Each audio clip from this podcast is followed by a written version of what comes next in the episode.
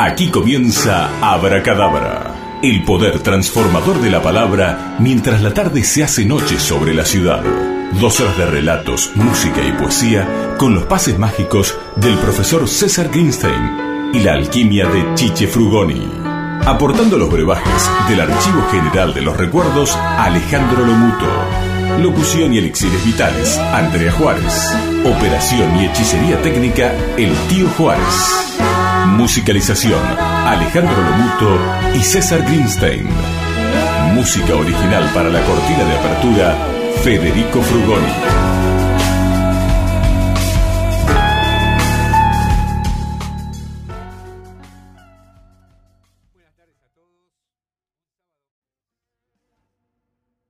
Bueno, profesor, ¿y cuál va a ser el tema del día de hoy? El tema de hoy, Chiche, ya que me preguntás, va a ser este, la visión personal y los sueños y cómo lograr los objetivos personales. Así vamos a, conversar acerca de qué es una visión personal en la vida de las personas, la diferencia con los sueños, qué diferencia hay con los sueños personales y cómo lograr los objetivos que nos proponemos. Por supuesto, no como una forma de hacer una receta, 10 pasos para lograr sus sueños, no, no, yo no creo en esas cosas. Creo que la realidad es mucho más coyuntural y más este, momentánea que cualquier eh, receta que la quiera abarcar, por lo tanto no creo en estas cosas. Siete pasos para conseguir amigos, este, ocho este, No, no, no. eh, ta- tareas para esas cosas, este, no, no, no, no, no les no creo, pero sí creo en, en trabajar sobre los propios modelos mentales, trabajar sobre la propia, este, con, con disciplina y con rigor, sobre las propias habilidades y competencias para lograr los sueños que nos proponemos. Así que bueno, vamos- vamos a conversar sobre eso. Este, vamos a hablar de la responsabilidad como habilidad, es decir, eh, cómo vivir responsablemente para poder lograr los sueños, cómo la responsabilidad es la contracara de la libertad. Y bueno, vamos a hablar un poquito de todas estas cosas, de víctimas y protagonistas, y del poder de las explicaciones, que también tiene que ver con toda esta cuestión del poder transformador de la palabra. Así que bueno, de esas cosas vamos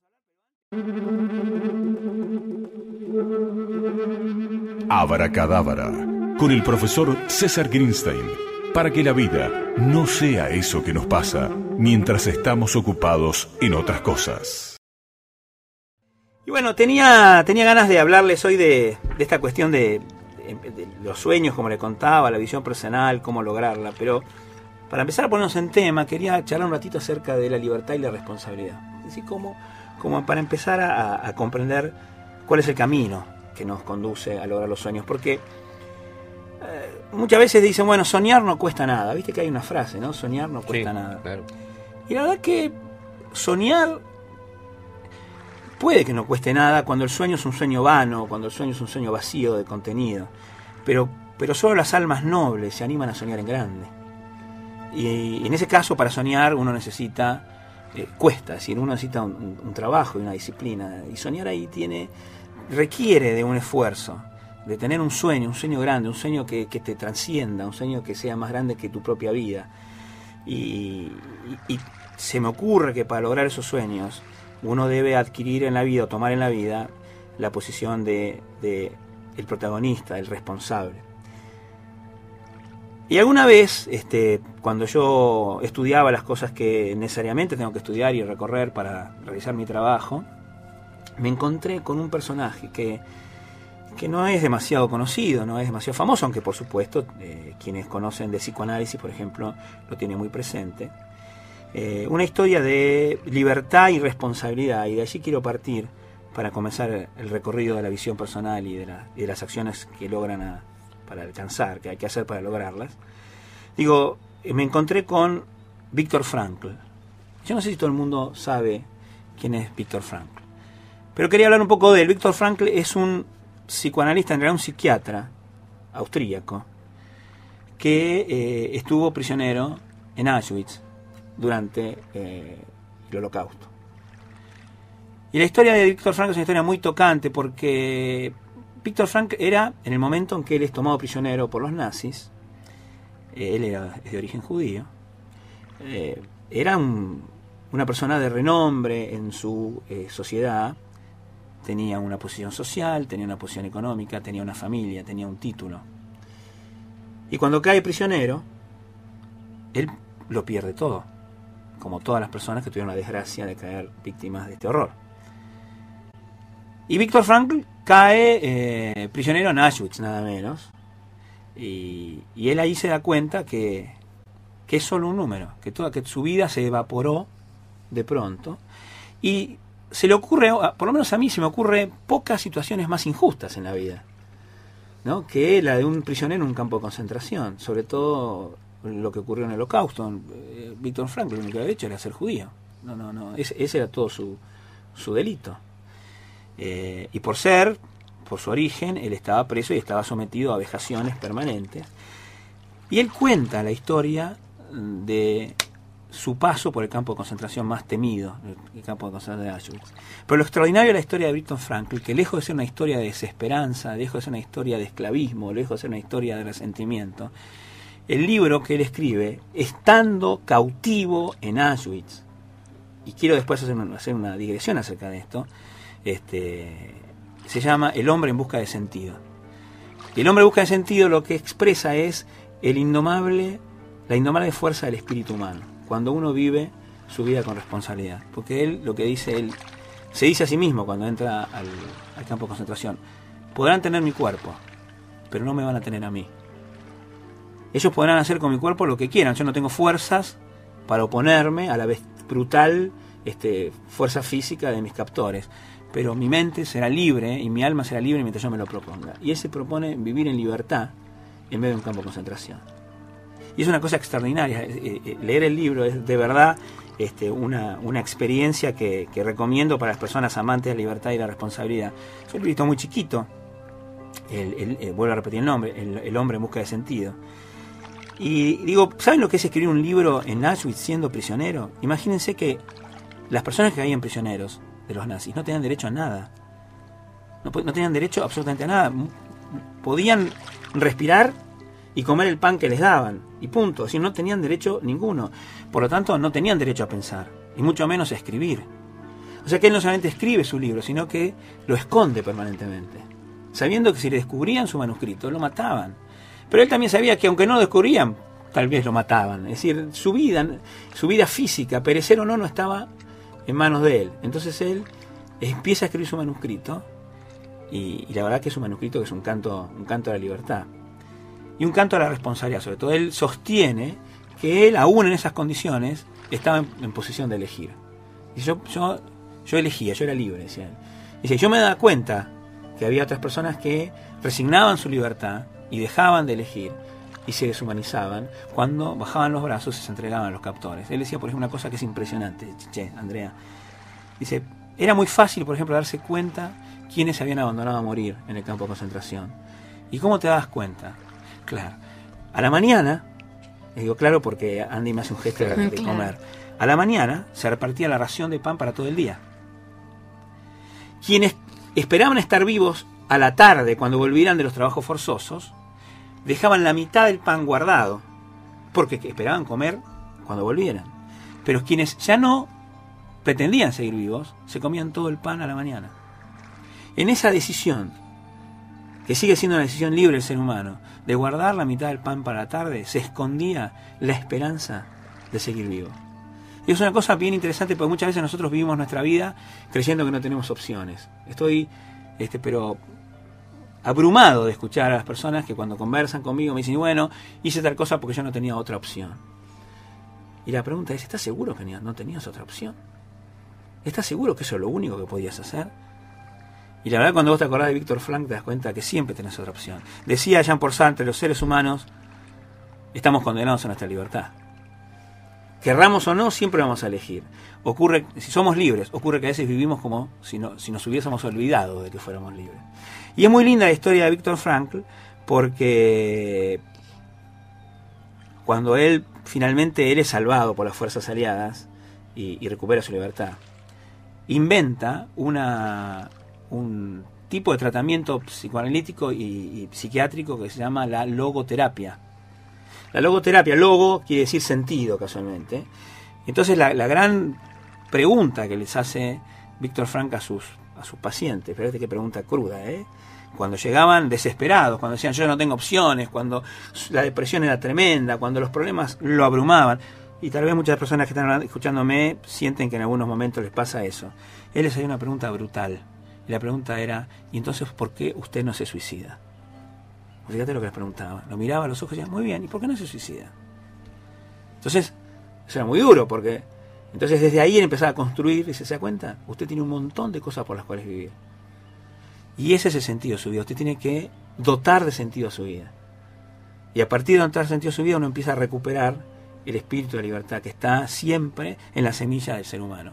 Y la historia de Frank digo, termina muy, muy lindo porque hay una fundación, que es la Fundación Víctor Frankl, y esta fundación está haciendo ya tiene todos los fondos y está ahora eh, viendo distintos arquitectos, distintas este, ponencias o posibilidades o alternativas para construir, fíjate qué lindo, el monumento a la responsabilidad en honor a Víctor Frank. Qué bueno.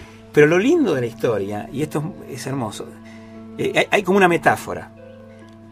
Frank creía, como yo creo, que la responsabilidad es la otra cara de la moneda de la libertad. Es decir, uno no puede ser libre si no es responsable. El precio de nuestra libertad es siempre nuestra responsabilidad, es decir, hacernos cargo de las consecuencias de nuestras acciones. Entonces, él interpretaba la libertad y a la, responsabilidad como dos caras de la misma moneda. Entonces, ¿cuál es la metáfora? Todos sabemos que en los Estados Unidos, en la ciudad de Nueva York, en el puerto de Nueva York, eh, se alza, se, se, yergue la estatua de la libertad, eh, regalada por los franceses A, los norteamericanos. Entonces la idea es construir en la otra costa de, los Estados Unidos, ¿sí? casi como contracara, como espejo de la, de la Estatua de Libertad, la estatua o el monumento de la responsabilidad, para recordarle a la humanidad que esas son las dos caras, siempre juntas, indivisibles, del espíritu humano, la libertad y la responsabilidad. Y me parece una, historia extraordinaria, porque es la única manera en la cual uno, a partir de entender lo que es la libertad y la responsabilidad, uno puede soñar. por eso decía, y ahí soñar es un sueño que ya no es vano, ya el sueño es un sueño que se vuelve mucho más, mm, dota de sentido en nuestras vidas. Entonces la pregunta que tengo para hacer a la gente, y ojalá, ojalá que nos estén escuchando, es, ¿cuál es su sueño? Escríbanos, o, o, o llámenos, o déjenos grabado ¿Cuál es su sueño en la vida? pero un sueño, pero estoy hablando de un sueño grande, de un sueño trascendente. Motivador. motivador, de que decir, ¿sabes qué? Sería fantástico que pasara esto. Y hay que vivirlo, entonces vamos a ver si lo podemos vivir con esa responsabilidad de la que estamos hablando. Porque nosotros también desde acá podemos hacerle un pequeño homenaje a este grande de la humanidad que fue Víctor Frank. Entonces se me ocurrió que para, para, como para tener un sueño, un anhelo, un anhelo para, para crear algo que nosotros creemos que sería fantástico, se necesita responsabilidad, se me ocurrió que sería bueno ilustrar esta, esta pequeña parte, este, este recuerdo a Víctor Frank, con una canción de Jean Manuel Serrat, que también nos habla de los sueños y de aquello que sería fantástico en nuestra vida. ¿La escuchamos? La escuchamos. La escuchamos.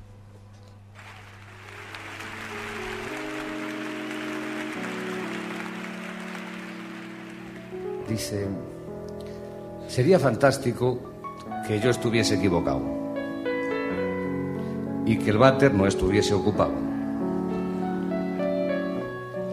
Que hoy hiciese un buen día, que me diera un buen pedazo y que San Pedro no cantase ni aunque le pagaran.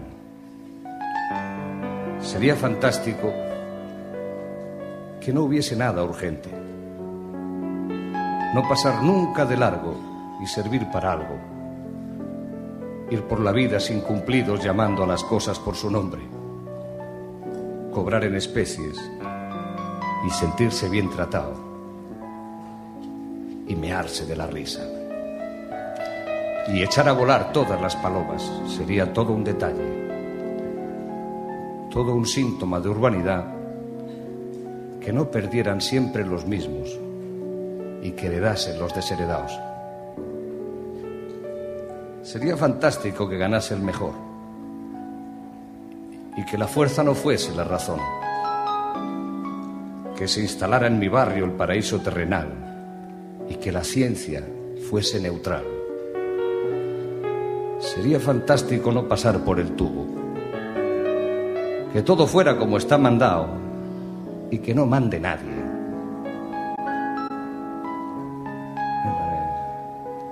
Encontrarse como en casa en cualquier sitio poder ir distraído sin correr peligro. Sería fantástico que todos fuéramos hijos de Dios. Sería todo un detalle y todo un gesto por tu parte. Que coincidiésemos, te dejases convencer y fueses como yo siempre te imaginé. Eso, más o menos, es lo que vine a contar este manojo de sueños. Seria fantàstic que m'és equivocat i que el vàter no fos ocupat. Que fes un bon dia i me'n fes bon pes. Que Sant Pere pagat no cantés. Seria fantàstic que res no fos urgent no passar mai de llarg i servir per quelcom anar per la vida sense compliments anomenant les coses pel seu nom. Cobrant espècies i sentir-se ben tractat. I pixar-se de riure i fer volar. Coloms seria tot un detall, tot un símptoma d'urbanitat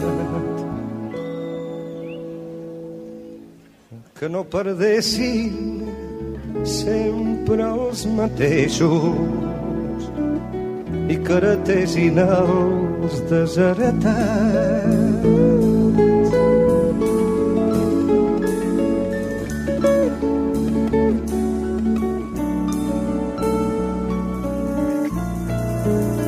Seria fantàstic que guanyés el millor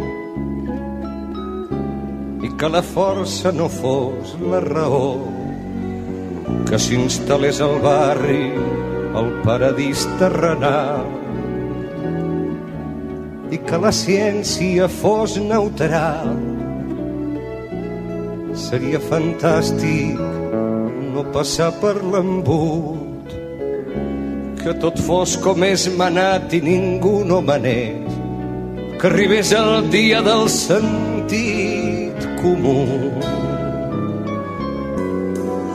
i trobar-se com a casa tot arreu, poder badar sense córrer perill. Seria fantàstic que tots fóssim fills de Déu seria tot un detall. I tot un gest per la teva part. Que coincidíssim et deixessis convèncer. I fossis tal com jo t'he imaginat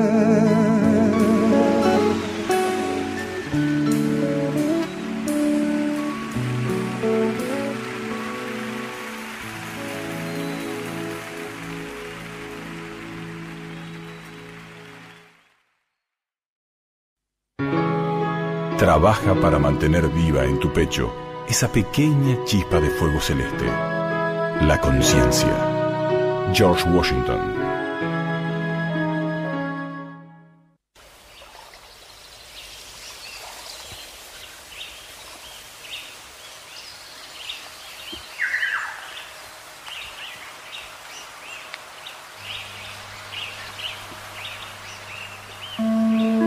Bueno, y acá estamos de nuevo con Chiche, charlando de, la- de las cuestiones que tienen que ver con la visión personal y la historia de Víctor Frank.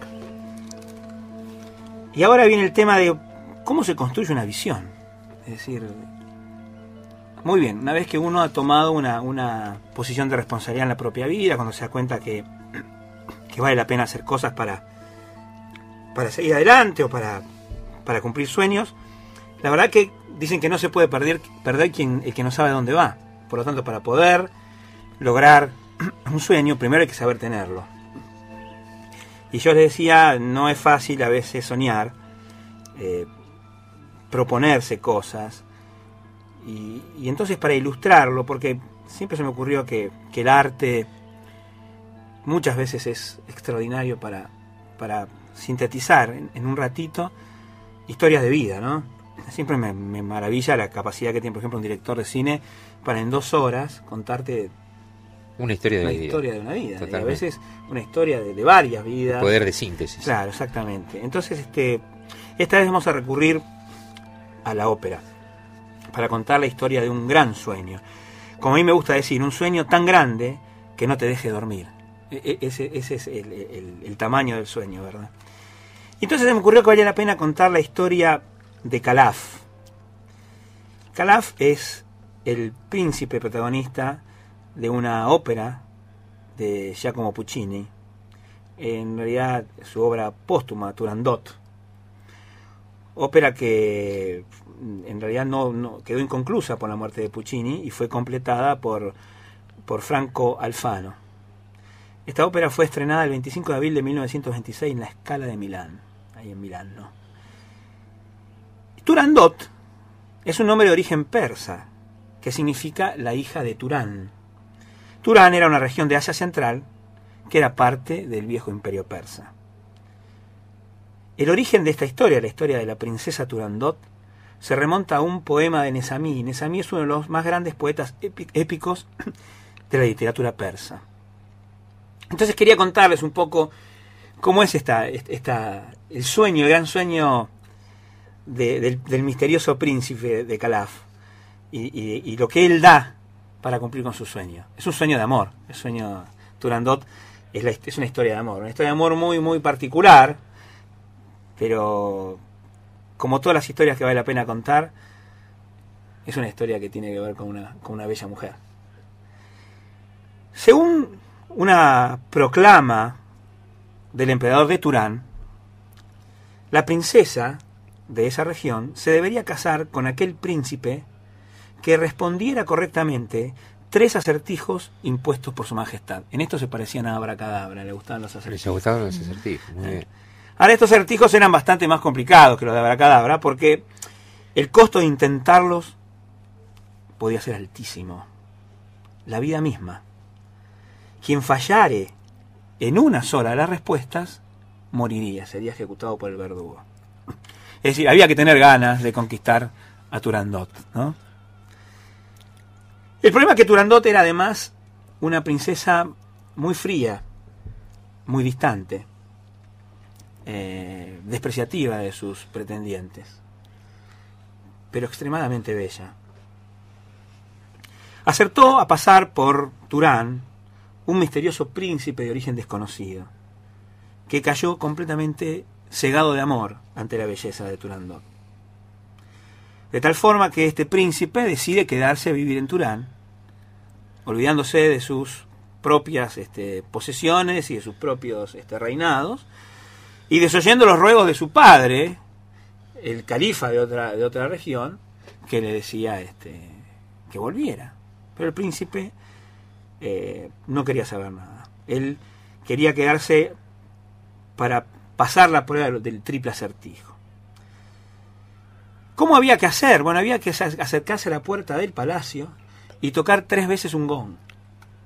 Y si uno tocaba tres veces el gong, entonces aparecía este, los, los emires que le, hacían la pregunta, las tres preguntas. O sea que ahí ya estaba jugado. Claro, cuando el príncipe estaba decidido, algunos este, emisarios enviados por su padre este, tratan de disuadirlo, diciéndole, Calaf, podés tener todas las mujeres que quieras, todas las posiciones que quieras, ¿por qué jugar tu vida de esta manera? Este, no valía la pena el riesgo. Claro, no valía la pena el riesgo. Además, varios príncipes habían intentado conseguir el amor de Turandot mediante la, res la, resolución del triple acertijo y habían muerto, habían perdido la cabeza en plaza pública. O sea que eh, la cosa no era, no era así de fácil. Claro, no era así de fácil. Pero él contesta que mi corazón tiene solo un lugar y es para Turandot. ¿Quién sabe el príncipe que es tan bella como fría e impasible ante el amor? La pregunta es ¿por qué?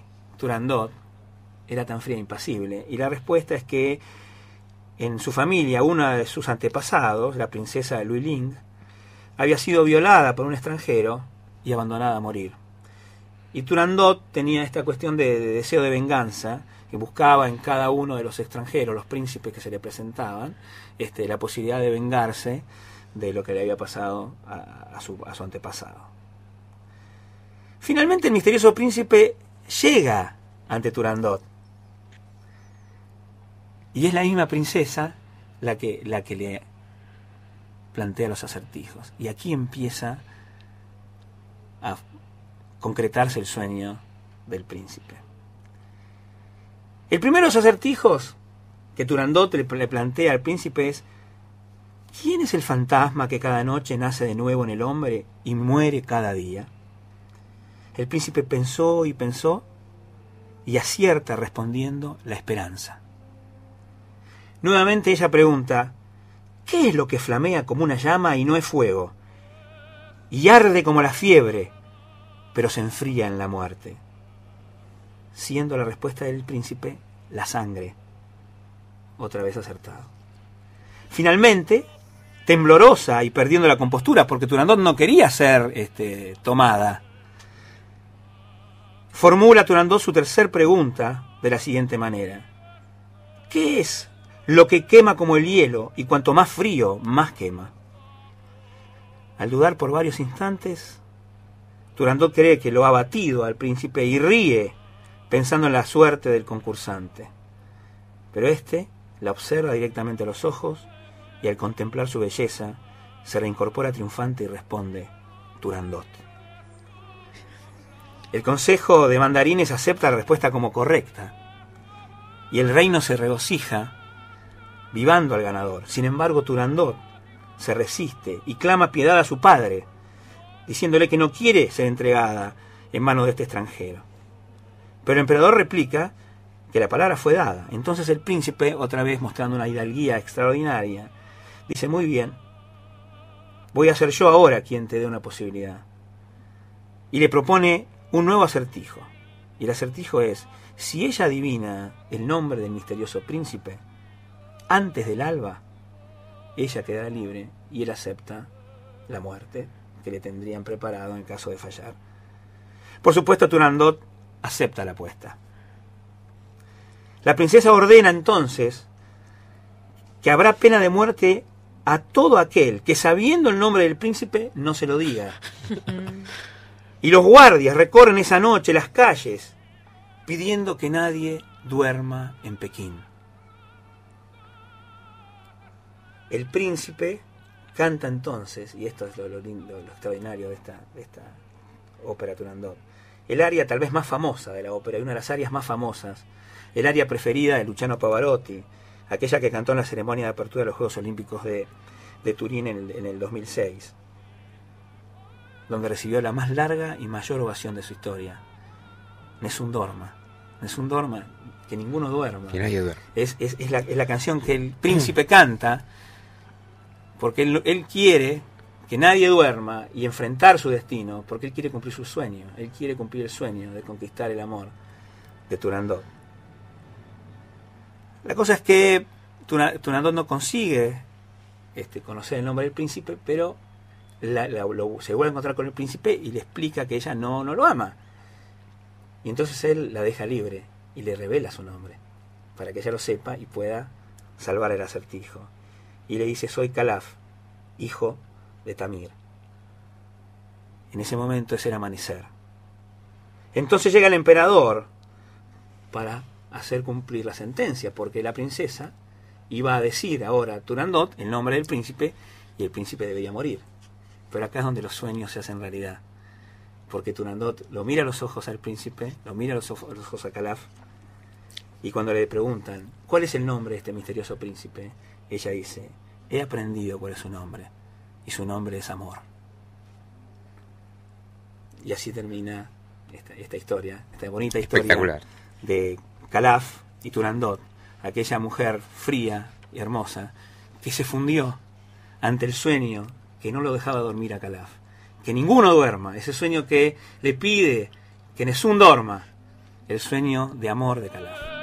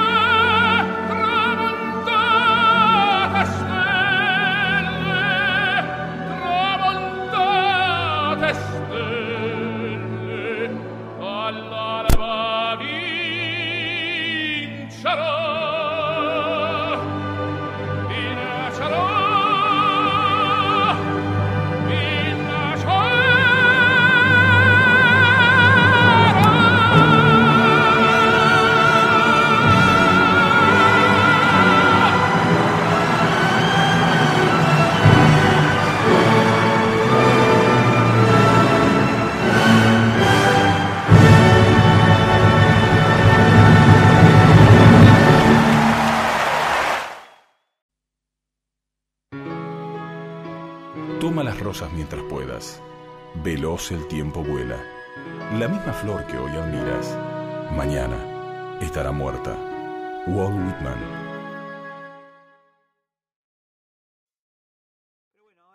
Este, seguimos con lo que lo- con, lo que estábamos tratando de, conversar con ustedes acerca de la visión y los sueños. Y la pregunta que sigue es, una vez que uno tiene un sueño, ¿cómo lo convierte en un plan? ¿Cómo lo convierte en un proyecto? ¿Cómo eso lo convierte en una visión? Bueno, la, primera gran cuestión que uno tiene que aprender es que un sueño es el inicio, es el disparador de generar una visión. Pero una visión no es un sueño. La visión debe ser susceptible de ser medida. ¿Qué quiero decir con esto? Uno, cuando, cuando convierte un sueño en una visión, articula su sueño de manera tal que le permita saber si el conjunto de cosas que tienen que suceder para que su sueño se cumpla, efectivamente se cumplió.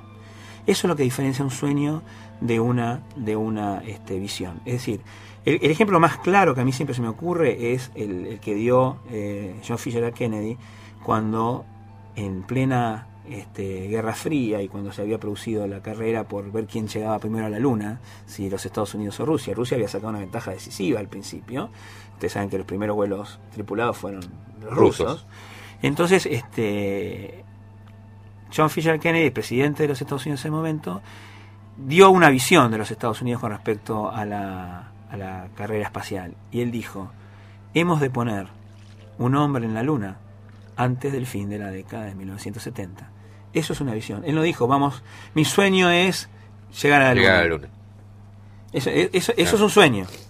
La visión es concreta y precisa. Determinación. Llegar, claro, poner un hombre en la luna antes del fin de la década de 1970. Y como todos sabemos, en diciembre de 1969, 69. este, Neil fue. Armstrong ¿eh? Fue el primer hombre en poner un pie en la luna. E- Ese es el poder de los sueños, ese es el poder de la, el poder de la visión. La visión genera lo que yo llamo una atención creativa, es decir, cuando vos convertís su sueño y tu sueño en una visión, empezás a ver acciones como posibles. Y esto es lo que, este es el arte de construir una visión. Uno trans- transcribe, uno traduce sus sueños a acciones concretas, cosas que tengo que hacer, compromisos que tengo que tomar, cosas que voy a hacer en un momento, en, un- en una circunstancia, ayudas que tengo que pedir, habilidades que tengo que adquirir, herramientas que tengo que aprender a manejar con tal de conseguir mi sueño. Entonces el sueño se pone en una cosa concreta y ya no es más un sueño, es una visión. ¿Eh? No sé si soy claro con eso. Sí, totalmente. Pero es, es bien importante. eh, en el sueño está la capacidad creativa, pero la tensión creativa se genera cuando uno dice, bueno, mi sueño está allí, pero mi realidad actual no es igual a mi sueño. Entonces eso genera una tensión creativa. Eso es lo que hace que vos te impulses hacia adelante, es lo que Te modifica. claro, Te, te, modifica, modifica, y, te y ya tenés un objetivo. Ese es el punto. Em- Empezás a tenerlo como un objetivo Exacto. y la fuerza interior que eso provoca es lo que yo llamo atención creativa. Es decir, eh, por supuesto hay todo un arte en esta, esta, esta tensión creativa. Pero cuando eso se logra, no hay quien te detenga. Y esto eh, lo he visto en, en repetidas circunstancias. Eh, en, el, en el campo del deporte, en el campo de las ciencias, en el campo del management, en el campo de la vida personal. Cuando una persona tiene una visión, como, como le gusta decir a Melquisedec, el, el rey de Salem, en el, en el, en el libro de, de Paulo Coelho, El alquimista, dice, cuando, cuando un ser humano tiene una visión, ya no un sueño, sino una visión, y esa visión es poderosa, todo el universo parece conspirar en su favor. Y es, es muy hermoso eso, porque efectivamente eso pasa. Las cosas empiezan a acomodarse, pero no es magia. Es el resultado del esfuerzo, de la disciplina, de, de- de sobreponerse.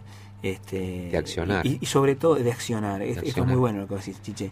El compromiso siempre con las acciones. Lo que nosotros tenemos que preguntarnos es qué cosas vamos a hacer. Dentro de un ratito nosotros vamos a tener una persona charlando con nosotros que tuvo un sueño, que lo convirtió en una visión y que generó las acciones para lograr ser hoy uno de los íconos de la música popular argentina. Este, vamos a hablar con él dentro de un rato, pero casualmente yo lo cité para hablar con nosotros porque creo que él de alguna manera es uno de los de aquellos que nos muestran este, cómo los sueños cuando se convierten en visión este, generan acción. Y para ilustrar, como siempre me gusta este pequeño, esta pequeña reflexión sobre la atención creativa, vuelvo a mis orígenes de, de adolescente y recuerdo una canción de Sui Generis que nos hacía tener ganas de, de rajunear las piedras cuando la escuchábamos. Eso es también la fuerza de una visión. Tener ganas hasta de rajunear las piedras.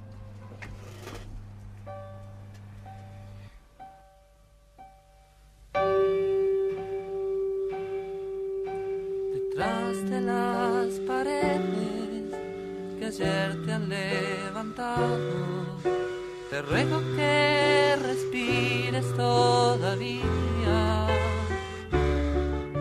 Apoyo mis espaldas atravesando el muro de mis días. Y rasguña las piedras y rasguña las piedras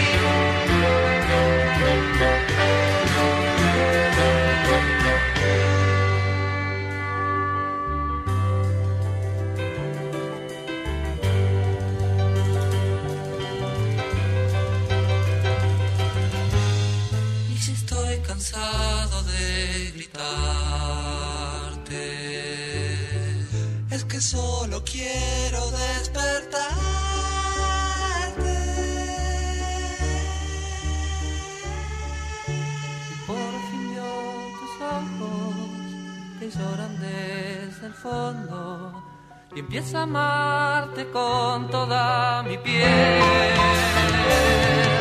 Descargo hasta abrazarte y me sangran las manos, pero que libres vamos a crecer.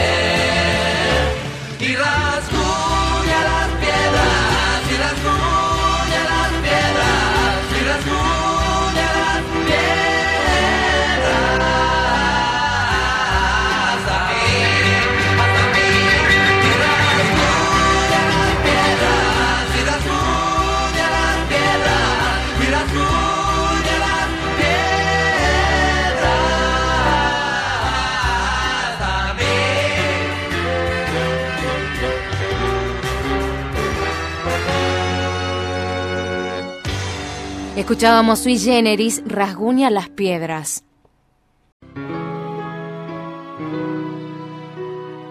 El futuro nos tortura y el pasado nos encadena. He ahí por qué se nos escapa el presente. Gustave Flaubert.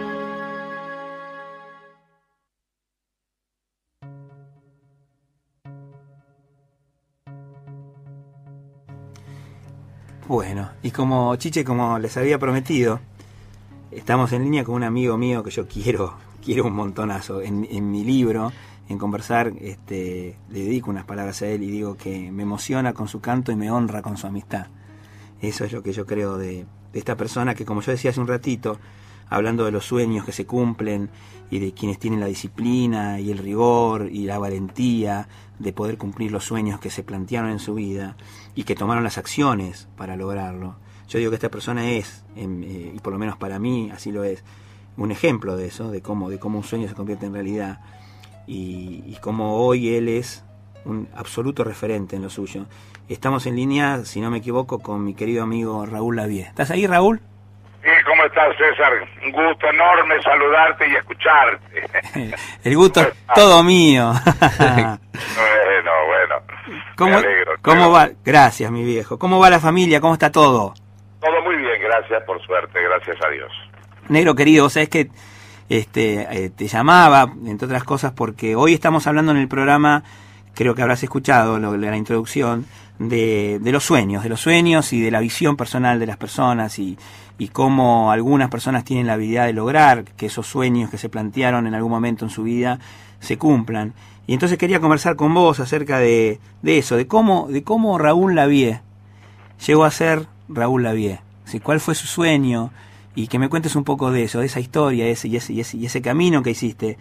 Eh, porque la verdad que, bueno, alguna vez lo hemos charlado y vos me has contado lo, lo joven que empezaste a trabajar en, en, en, esto. Pero bueno, vos sabés de mi admiración por vos y quería compartirla con, con mis oyentes. Bueno, César, eh, sí, eh, pasa que lo- los sueños este, a veces no es, muchas veces no son nada más que fantasías, eh, son momentos, inclusive como la felicidad, son, son instantes.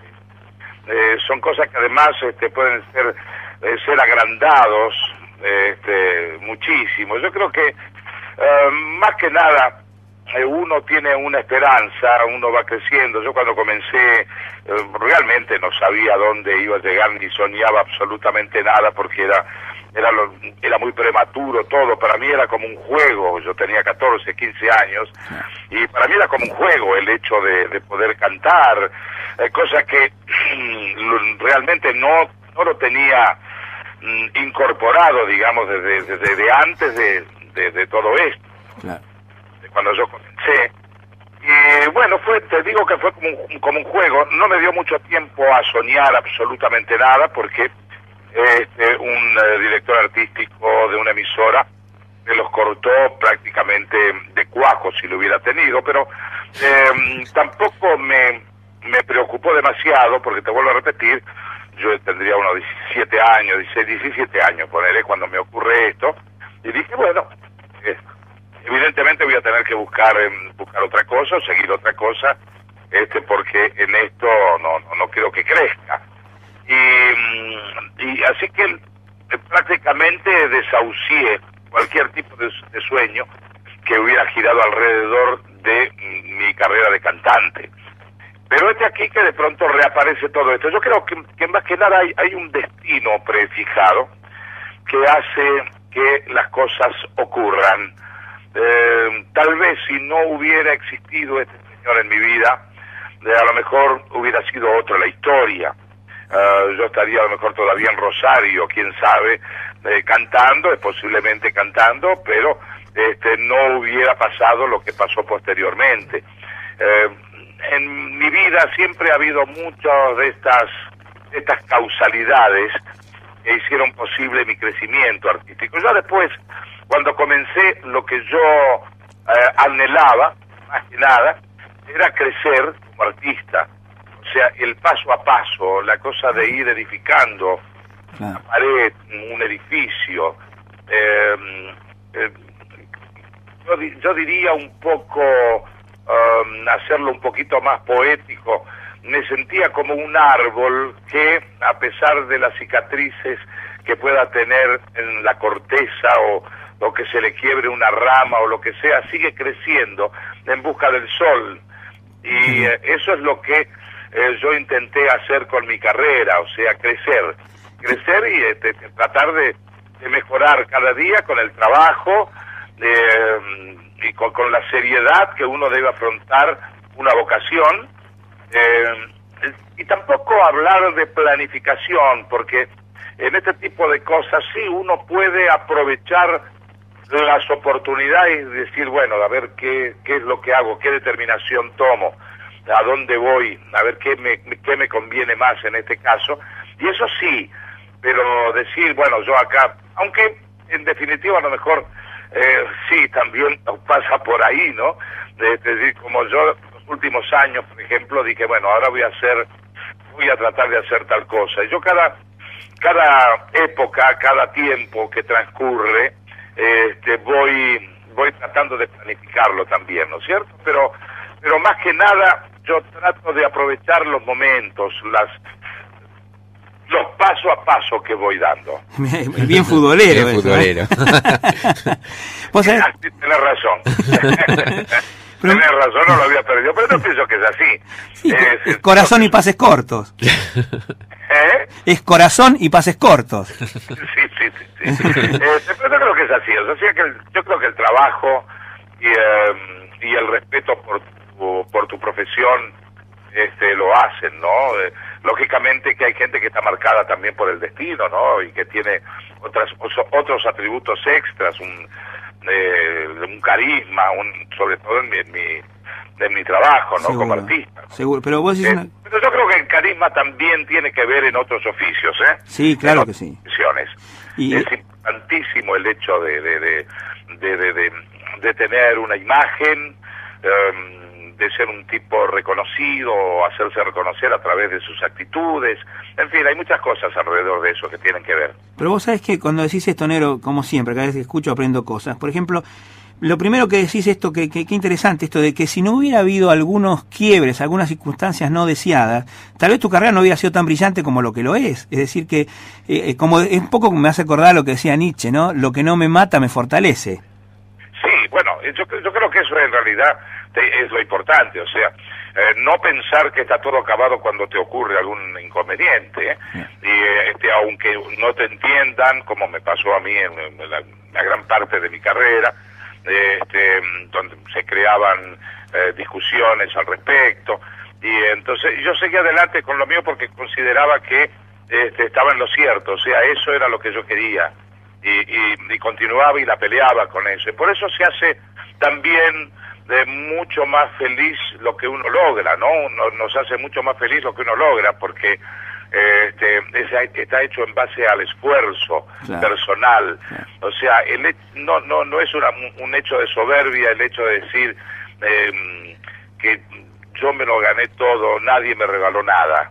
Eh, vos sabés que en este tipo de cosas nadie te regala absolutamente nada, y eh, este, porque eso todo está relacionado también con eh, con una cosa económica y comercial. claro, ¿no? bien por el contrario, no, no solamente no te regalan, sino que hay mucha gente que trata de impedir el éxito, porque eh, en muchas cosas el éxito es como una cosa suma cero. Tu éxito es mi fracaso, es decir, no hay lugar para dos primadonas, no hay lugar para dos cantantes como Raúl Lavie, no hay lugar en, un- en un- y claro, no lo hay. Entonces, entonces en No, ese Posiblemente eso ocurra en una compañía, Claro. pero yo creo que hay hay mucho mucho en, en mi en mi profesión hay mucha gente muy valiosa y Claro. muchos tipos que cantan muy bien. sí, sí. Eh, lo que pasa es que creo que siempre hay hay algo hay algo alrededor misterioso, hay algo que te lleva a destacarte por sobre los demás. Sí. Por eso digo que hay otras circunstancias alrededor que giran alrededor de esto, Sin ¿no? duda. Acá Chiche Frugoni te quería hacer una, una pregunta, Negrito.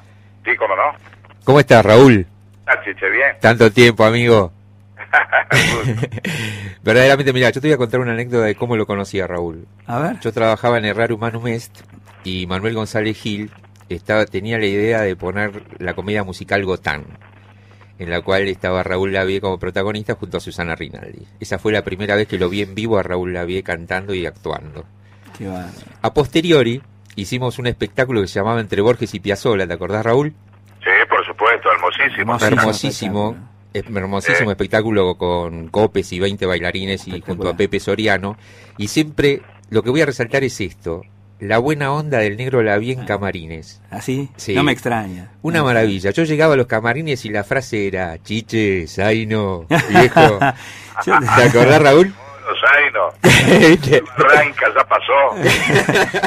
Esta forma de hablar que tiene No, el una negro. maravilla, una maravilla. Pero lo que resalto es eso, ¿no? Ese, más, más allá de, de- de- del gran artista y del gran cantante que es eh, la bonomía, ¿no? Total, y la humildad La que tiene. Vos sabés que si yo, yo, lo- yo al negro no lo conocí en, en- en una- un aspecto artístico. En realidad, este, estábamos, yo había, recién había llegado a Mar de Plata y estábamos de vaca- como de vacaciones. En realidad estaba aquí trabajando en una playa y él era vecino de carpa mío.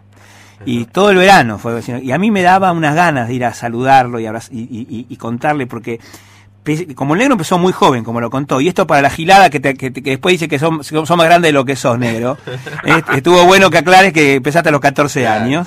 Este, entonces, este, yo cuando era purrete, el negro es un poco, un poco más grande que yo, cuando yo era purrete lo veía al negro cantar y, y le encantaba a una persona que yo nombré varias veces, a mi abuela Lola. Sí, señor. Este, y yo con mi abuelita este, lo, lo escuchaba cantar al negro. Entonces, cuando lo vi ahí tan cerca, esta cosa de admiración y de respeto, pero no me animaba, ¿viste? Para a jorobarlo, porque él estaba de vacaciones. Y un día, este, una circunstancia hizo que, que, que trabáramos una, una, una conversación.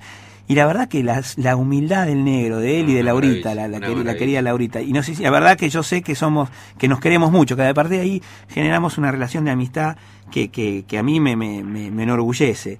Porque Igualmente, igualmente de mi parte. Gracias, negrito. A vos y toda tu familia, imagínate, Alejandro, tus chicos, que se hicieron amigos inclusive con mis hijas. ¿no? Exactamente, ahí- Y, y ellas tienen un recuerdo imborrable de toda esa, esa relación o ese tiempo que hemos tenido la suerte de estar de pasar juntos y si Dios quiere tendremos tanto más Pero, por supuesto. porque además con el negro tenemos compartimos una pasión que nos hermana que es negro que es la pasión por, por, por los colores azul Por y los oro colores, exactamente. Eh, hemos ido varias veces juntos a la cancha. Tiene una anécdota extraordinaria. ¿Te acordás cuando Raúl fuimos a un partido Boca y Rosario Central? Y él tenía que hacer a la tarde el hombre de la mancha. Entonces vamos juntos a la cancha y me dice, pero mirá que no voy a gritar los goles, me dice el negro.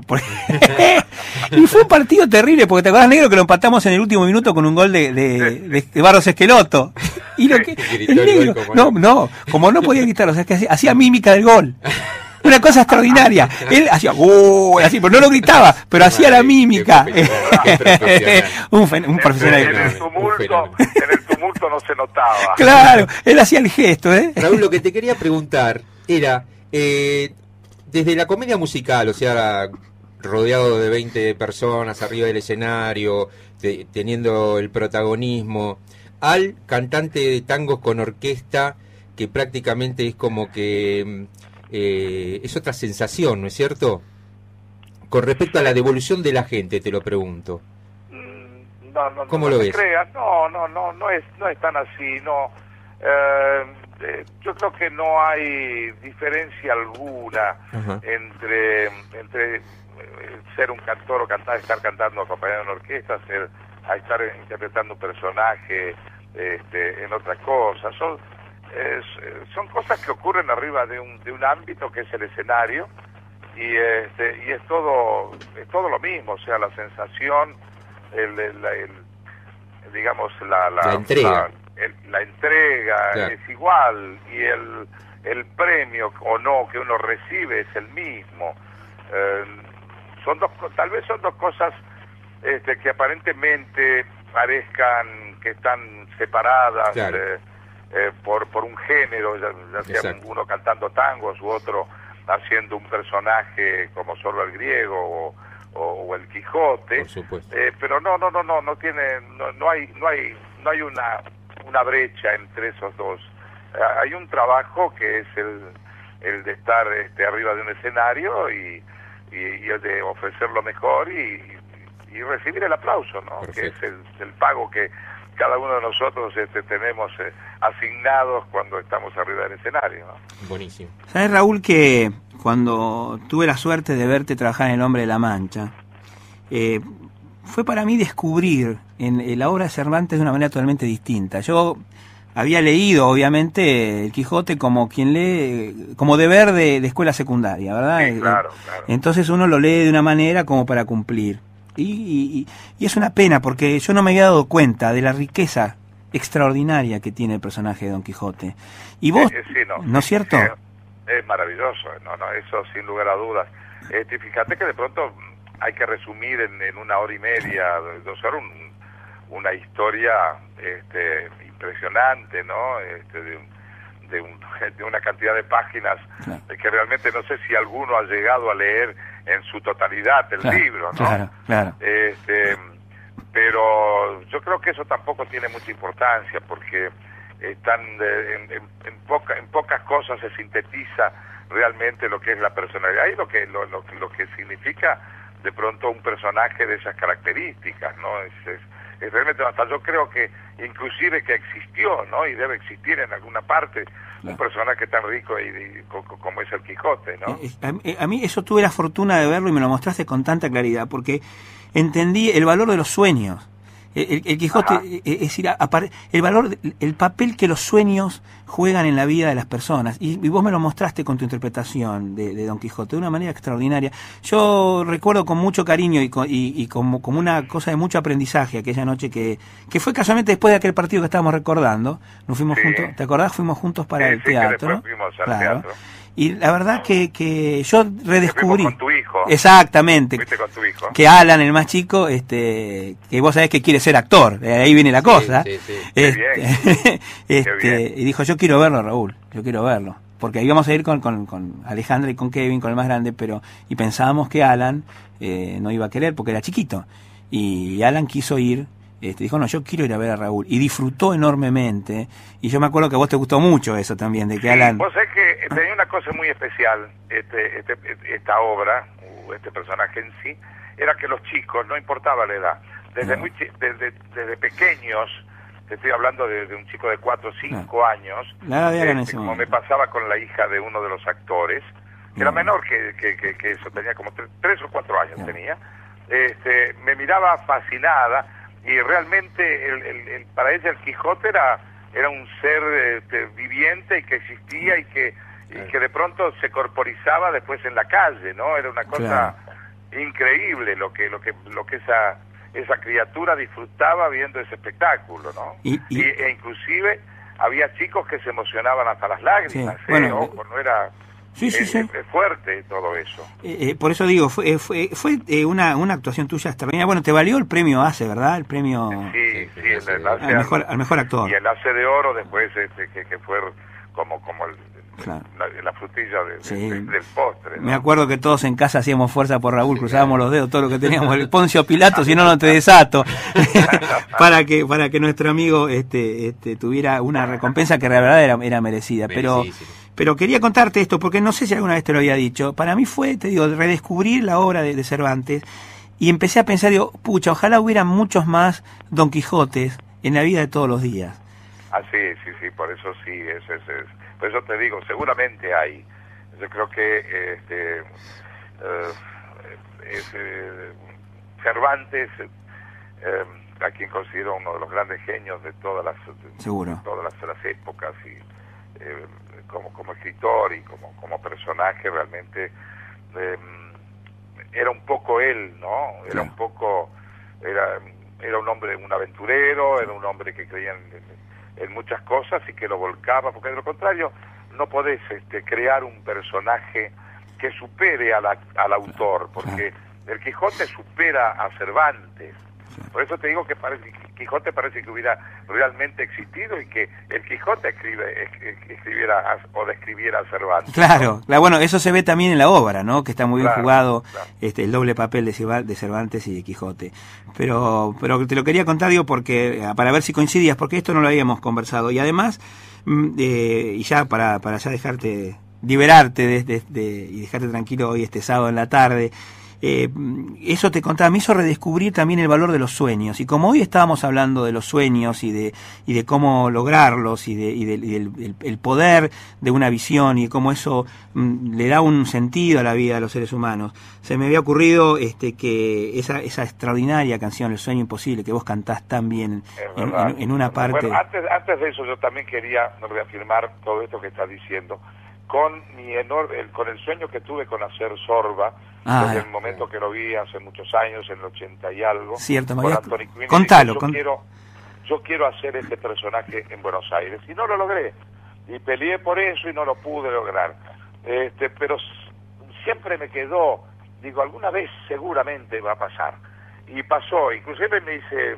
tuve una, una, una pequeña amistad con Anthony Quinn, las conversaciones, y él me decía que si yo creía fervientemente en eso y el que lo iba a lograr y que además eh, iba a ser todavía mejor mi espera porque iba el día que lo que lo que lo hiciera iba a tener la capacidad suficiente y la madurez suficiente como para interpretar ese personaje y este y se iba a dar si yo este, realmente pensaba eh, que, que, que- lo quería hacer y que ese era mi, mi sueño digamos que no fue imposible No. como como en el caso de este que de la canción Sí. eh, y lo logré cuando un día este, Alejandro Romay me, me- me llama por teléfono y me dice, negro, ¿te gustaría ser sorber griego? y yo me quedé mudo. Inclusive tuve un, un nudo en la garganta porque me acordé tanto de lo que me había dicho Anthony Quinn al respecto y de lo que yo había pensado y dije alguna vez tal vez lo haga y lo, y lo logré. Yo creo que este, eh, la fe es lo que hace realizable los sueños. Qué linda historia. Muy linda Eh, la verdad que una historia para Muy cerrar. No me equivoqué cuando llamé a mi amigo la Por para, para hablar de, de los sueños y de, y de cómo cumplirlos. Negrito, este, gracias por este rato. Queda, va a quedar como uno de los mejores del programa, sin duda. Por esto, te Este, quiero un montón, negro. Muchas gracias y saludos a la familia. A los chicos. Uh, uh, lo mismo Piche, para- chao, un abrazo. Un abrazo Un beso a Laurita negro. y a las chicas, eh, gracias, Saludos. muchas gracias. Gracias, Un beso gigantesco. Chao, chao, viejito. siempre, Chao, eh. chao. Chao. Este, y en homenaje a, a mi amigo Raúl Lavie y para que todos compartamos este cómo es un sueño imposible y cómo y cómo y, y- y la magia del Quijote en esta canción extraordinaria, bellísima, que tan bien cantaba Raúl Lavie en el, en El Hombre de la Mancha. Que quiero además aclarar, Chiche, Sí. es un incunable porque este, este- Exactamente. esta canción eh, nos, Nos la, costó, nos la nos proveyó costó Laurita. este, porque no está no está editada este, en, en CDs, así que, que la quiero compartir con toda la gente que nos está escuchando. Buenísimo. La misión de cada verdadero caballero, su obligación, su privilegio. Con fe lo imposible soñar, al mal combatir sin temor, luchar contra el miedo invencible. En pie, soportar el dolor, amar la pureza sin par, buscar la verdad del error, vivir con los brazos abiertos, querer en un mundo mejor. Ese es mi ideal, la estrella alcanzar, no importa en qué forma se pueda lograr, luchar contra el mal sin dudar ni temer y dispuesto al infierno a si lo ordena el deber. Y yo sé que si logro ser fiel a mi sueño ideal estará alma en paz al llegar de mi vida el final.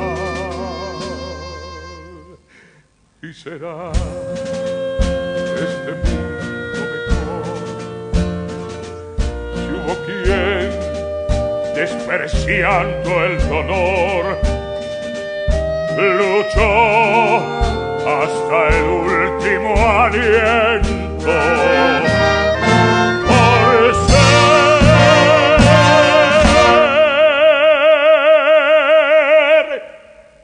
siempre fiel a su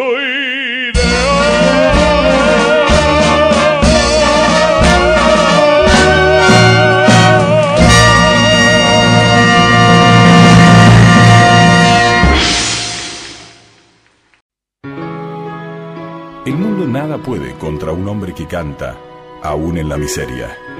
Ernesto Sábato.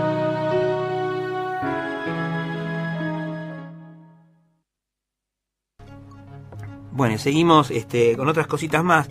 Eh, me quedó una cosita que decía Raúl. A ver. Y que me hace acordar a algo que, que alguna vez este, leí sobre un pianista muy famoso, Rubinstein. Raúl, eh, Raúl Lavie, estoy diciendo, hizo un gran hincapié, viste Chiche, viste Andy, cuando decía que buena parte de, de su éxito se debe al trabajo, al rigor, a la disciplina, a, levantarse una y otra vez. Y esto me hace acordar que muchas veces cuando, cuando las personas vemos un gran actor, un gran cantante, un gran músico, un gran este, escultor, un pintor, sí, personas que, o un gran deportista, y los vemos actuar, muchas veces creemos que esa performance es el resultado de alguna gracia divina, este, poco explicable. Pero cuando uno bucea en las historias de estas personas, se da cuenta que atrás de esas personas, que no niego que pueden tener alguna, algún don, pero hay siempre un gran laburante. Eh, hay un gran, un- alguien que trabaja y trabaja y trabaja. Eh, hay una frase que dice 5% de inspiración, 95% de transpiración. Transpiración. Y ahí me hizo acordar en esto. Y hay una anécdota muy linda de, de Rubinstein, el pianista. Dice que Rubinstein, un excelso este, intérprete, había dado un, concierto y había tocado maravillosamente bien. La gente lo ovacionó al finalizar el concierto de pie. Una de las, de las personas que estaban allí en el lugar, una señora, eh, se acercó al escenario, lo tomó de las manos, le ofreció sus manos, lo tomó de las manos al, al maestro y le dijo emocionado hasta las lágrimas, Maestro, lo suyo esta noche ha sido celestial. Yo hubiera dado mi vida por tocar como usted lo hizo esta noche, dijo la, la mujer. Y entonces Rubinstein la miró bondadosamente a los ojos y le dijo, mi querida señora, yo la di. Y me parece una cosa extraordinaria porque se entiende. ¿no? Si mientras la señora hubiera dado la vida, Por supuesto. él está diciendo, yo tuve que dar mi vida. Puso todo lo que Claro. tenía. Todo lo que soy yo lo puse para tocar como hoy toqué esta noche. Y cuando uno pone su vida al servicio de sus acciones, este, los resultados, como bien decía este Raúl, más tarde, más temprano, y a mí me gusta creer más temprano que tarde, finalmente llegan. Y eso es lo que, bueno, desde aquí de Abracadabra insistimos, insistimos, insistimos. No te dejes vencer, no te detengas, como dice Walt Whitman. Exacto. Y, Y dar un paso para atrás significa Claro, tomar carrera solamente para, para, dar tomar para carrera, tal cual, tal cual. Y para cerrar con esto de los sueños y los anhelos y, esta cosa de ponerle pilas a las cosas, eh, tengo una pequeñísima poesía de Lord Alfred Tennyson, es otro de los miembros de la Sociedad de los Poetas Muertos, o de la Sociedad de los Poetas Vivos, como le gusta decir a Paul Whitman. Eh, vivió entre 1809 y 1892, porque siempre estamos hablando del de, eh, siglo XIX.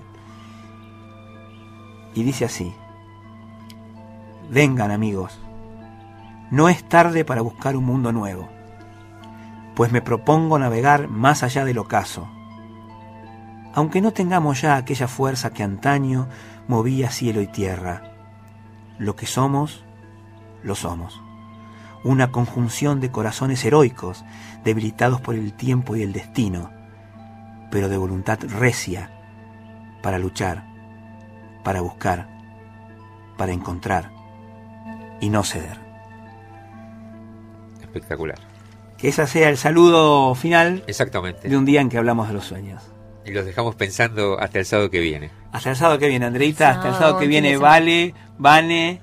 Un beso grandote, Romy. Y gracias de vuelta por todo el apoyo. Eh, lo mismo que Andreita. Los Ángeles de Abracadabra. Exactamente. ¿Eh? Sí, Chau, señor. Chiche. Nos vemos el sábado. Hasta luego, profesor. Gracias, amigo. Un placer, ¿eh?